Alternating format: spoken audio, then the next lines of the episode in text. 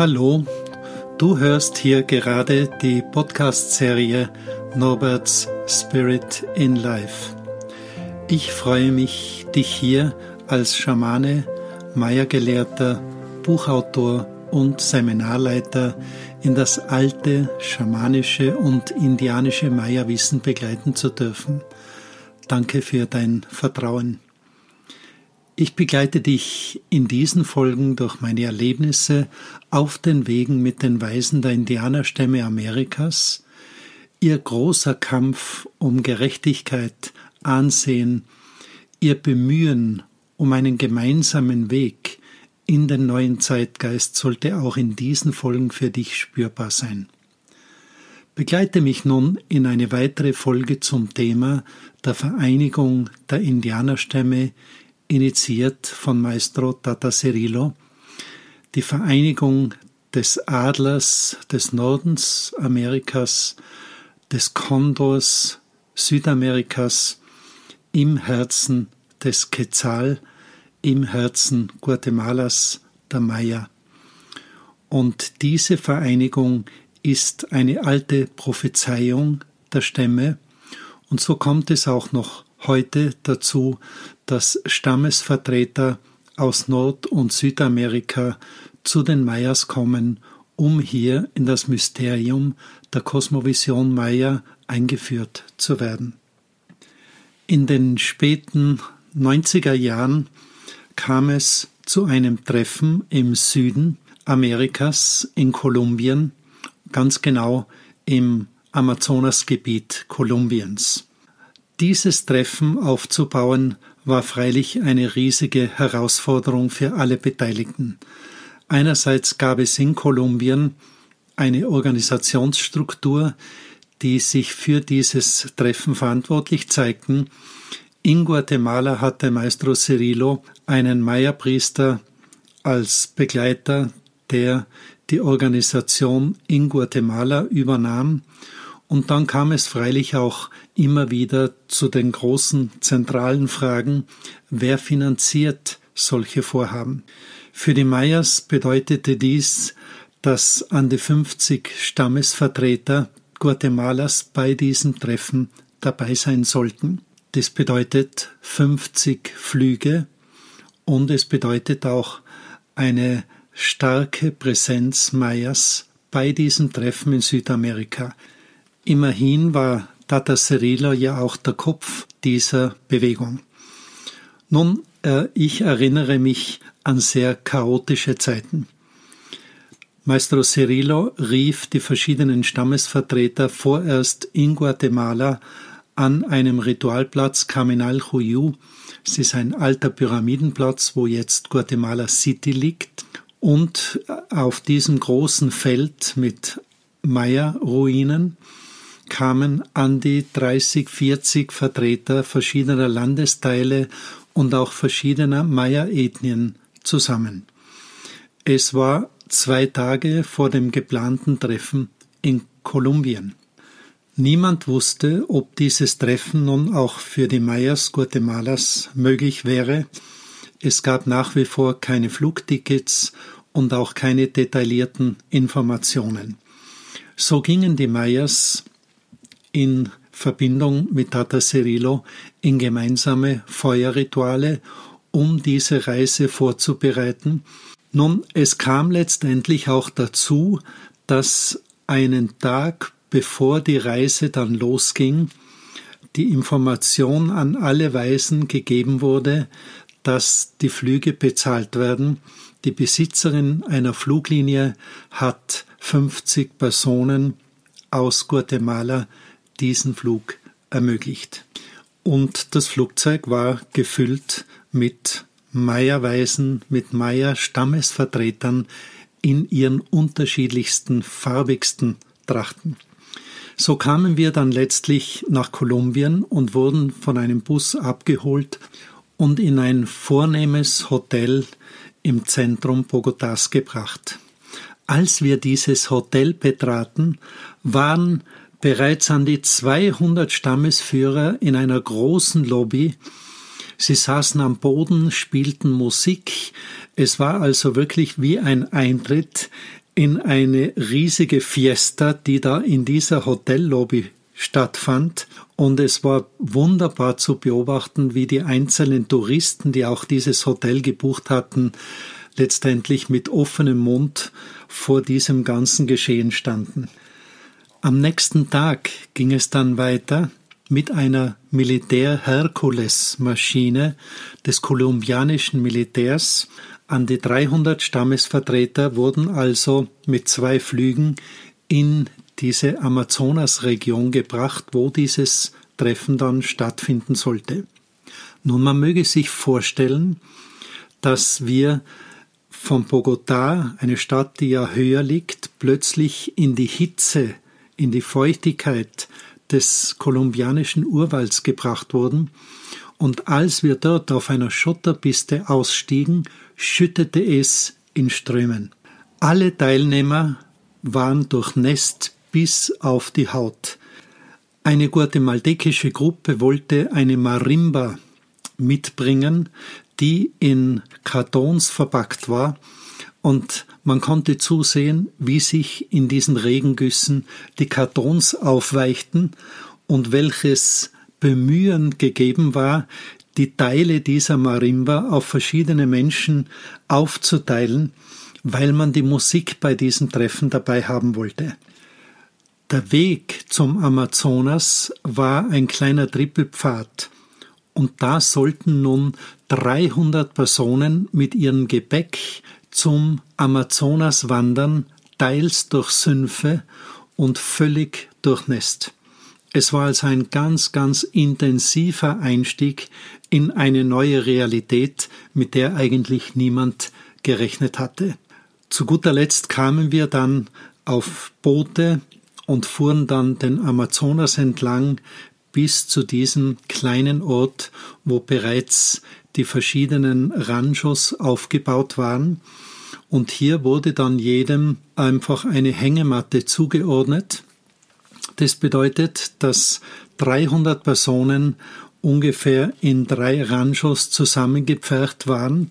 Zwischen jeder Hängematte war gerade vielleicht ein Meter Platz und schon auf der Suche nach den WCs zeigte sich eine weitere Realität, dass viel zu wenige Toiletten konstruiert wurden und diese Toiletten nicht mit Wasserversorgung gegeben waren. Also war es ganz klar, dass 300 Personen in die freie Natur auf die Toilette gehen müssen. So kam es dort zu den ersten Zusammenkünften und nach und nach musste man sich einfügen, sei es mit den Mahlzeiten, sei es Toilettengänge, sei es auch die persönlichen Belange, die man einfach auf so einer Reise auch erfüllen möchte.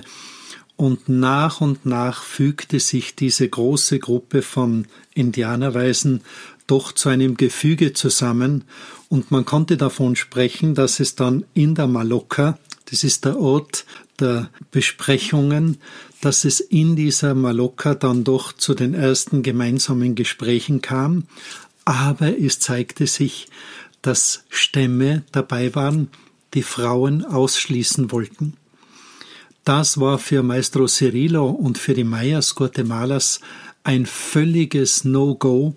Immerhin ist in der Kosmovision Maya die Kapazität der Frau ihr spirituelles Wirken absolut gleichrangig mit der des Mannes. So vergingen die ersten Stunden mit Konflikten zwischen den Indianerstämmen um eine gemeinsame Vorgangsweise und auch unzählige Besprechungen, warum Frauen hier ausgeschlossen werden sollten. Währenddessen kam es auch zu unvergesslichen Erlebnissen, wenn ganze Gruppen von Amazonas-Schamanen ihre Ritualgesänge abhielten, die durch das gesamte Lager zogen, oder wenn ein Stammesvertreter aus Sonora in Mexiko abendlich dann immer die Brückenbauer vereinte, die offenen Menschen vereinte und in Schlangenbewegung durch das Zentrum zog mit seinen Heilgesängen mit der Absicht, die unterschiedlichsten Haltungen, Wahrheiten der Stammesvertreter irgendwie vereinen zu können. Ich beobachtete einen Indianerstamm aus Nordamerika, wo die Vertreter ihr eigenes Tipi mit in den Amazonas brachten, um dort ihre eigenen Rituale abzuhalten und die sich nicht bereit erklärten, an Gesprächen teilzunehmen, weil zu viel Konfliktpotenzial gegeben war. Oder es zeigten sich die Weisen von Santa Marta in Kolumbien weiß gekleidet und sie sahen sich als die wichtigsten Vertreter dieses Treffens, als die oberste Klasse der weißen Brüder.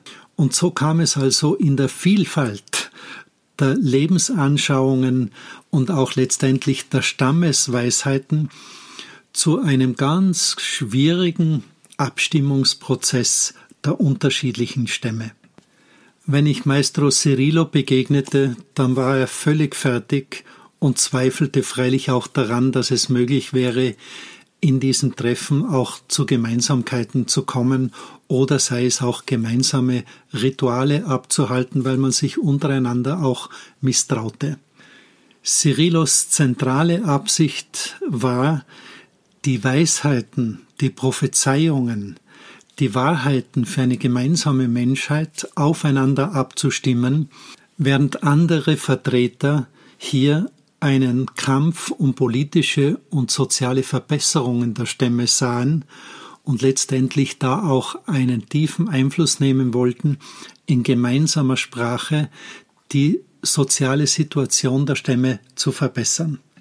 Dieses harte Ringen um eine gemeinsame Wahrheit und Ausrichtung zeigte sich dann in vielen kleineren Details. So wurde zum Beispiel Schwitzhütte angeboten für 20, 30 Vertreter und während die Steine dort erhitzt wurden, explodierten sie. Man hatte das Gefühl, als würden des Abends dann Bomben einschlagen. Oder es kam zu einer Augenseuche. Das heißt, viele Weise bekamen einen Augenvirus, der ihre Augen verschloss. Nur wenige kamen davon. Dazu kamen Moskitos, Hitze, Feuchtigkeit, Sonne, Regengüsse, Schlamm und die Leichtigkeit des Seins bei diesem Treffen zeigte sich dann, wenn man die paar Schritte zum Amazonas ging und dort die rosa Delfine beim Spielen betrachten konnte für uns Brückenbauer und wir waren ungefähr an die 30, 40 Personen aus Kolumbien, beziehungsweise hatte jeder Indianerstamm auch Helfer mit dabei, die man als Brückenbauer bezeichnete. Für uns gab es einen offenen Rancho, ein Aggregat und hier wurde vieles von dem, was gemeinsam die Weisen besprochen hatten, in unsere Computer gespeichert. Diese Schriften sollten dann abschließend der Presse übergeben werden. Man wollte keine Pressevertreter, weil man dem Journalismus nicht vertraute. Botschaften der Indianerweisen sollten also grundsätzlich von Menschen weitergegeben werden, die sich mit dieser Welt identifizieren oder sei es auch die Teil dieser Welt sind. Ich wurde an einen der Abende dazu eingeladen, bei einer Tipi-Zeremonie eines nordamerikanischen Stammes beizuwohnen. Es war eine Zeremonie, die um 7 Uhr abends begann und um 10 Uhr Vormittag endete. Äh, es durfte nur in Ausnahmsfällen auf die Toilette gegangen werden, unter Begleitung. Das Feuer brannte und es wurde in diesem Ritual der menschliche Friede auch die Göttin Büffelkalbfrau, die diese Friedensgöttin darstellt, die die Kulturen und Religionen der Menschheit vereinigen sollte, begleitet mit Peyote, einer Droge, die uns wach hielt. Und freilich, ich werde die Gesänge, die Rituale, die Gespräche wahrlich in meinem Leben nicht vergessen. Es war ein wunderbares Erlebnis. Mir zeigte freilich dieses Treffen auf, wie schwer es für uns Menschen ist, eine gemeinsame Wahrheit zu finden, ein gemeinsames Kraftfeld zu vertreten, wie schwer es ist, Vertrauen zu finden zueinander, in den unterschiedlichsten Ritualformen der Stammeskulturen. mit den unterschiedlichen Begriffen für die Spirits, die große Herausforderung der Gleichberechtigung von Frau und Mann oder auch dieser ganz interne Kampf der Indianerstämme, sich für diesen Zeitgeist, in dem wir alle nun stehen, auch zu öffnen und Hoffnung zu tragen, dass das, was die Indianerweisen in unsere westliche Welt geben können, ein so wichtiger Schatz wäre, um letztlich unseren Planeten in seinem eigenen Wandlungsprozess auch begleiten zu können. Auch wenn es viele Konflikte untereinander gab, war dieses Treffen ein einziger Aufschrei der Indianerstämme um eine Welt mit anderen Werten, um mehr Naturverständnis, mehr Gerechtigkeit und mehr Gemeinsamkeit in der Menschheit. Die Moral aus dieser Geschichte, wir alle stehen im Chaos. Es gibt kein Ideal eines Meierstammes, es gibt kein Ideal einer Religion, es gibt nur ein Miteinander. Und es wird sich vieles im Bewusstsein der Menschen verändern, wenn wir bereit dazu sind, diese Gemeinsamkeit aufzunehmen, uns gegenseitig den Respekt zu geben und voneinander zu lernen. Es kommt ein neuer Zeitgeist und es wird das kommen, was wir uns schon immer ersehnt haben. Also eine zentrale Botschaft der Prophezeiungen der Indianerstämme ist, dass all das, was die Menschheit sich mit hoher Intensität immer schon gewünscht hat, Friede, ein Miteinander, in den Prophezeiungen der Indianerstämme steht dieser Zyklus der Menschheit bevor. Wir wissen allerdings nicht, wie lange es noch dauern wird. Also gehen wir diesen Weg gemeinsam weiter und lernen wir voneinander. Weitere Erlebnisse von einem Treffen in Mexiko erzähle ich dir hier sehr gerne. Sie sollten auch wiederum diesen Kampf aufzeigen, den wir Menschen ausgesetzt sind, wenn wir uns voneinander abgrenzen und glauben, die alleinige Wahrheit zu besitzen. Der neue Zeitgeist, die neuen Spirits, sie öffnen sich, wenn wir bereit dazu sind, das Gemeinsame zu finden und dennoch diese wundervolle Vielfalt unseres Menschseins bereit sind anzunehmen. Bis aufs nächste Mal. Ich freue mich auf eine weitere Herzensbegegnung mit dir. Gracias. Dein Norbert Muig und Spirit in Life. Und übrigens, ich freue mich, wenn du diese Podcasts auch mit deinen Freunden und Vertrauten teilst. Finde weitere Infos auf meiner Website www.basmundo.com.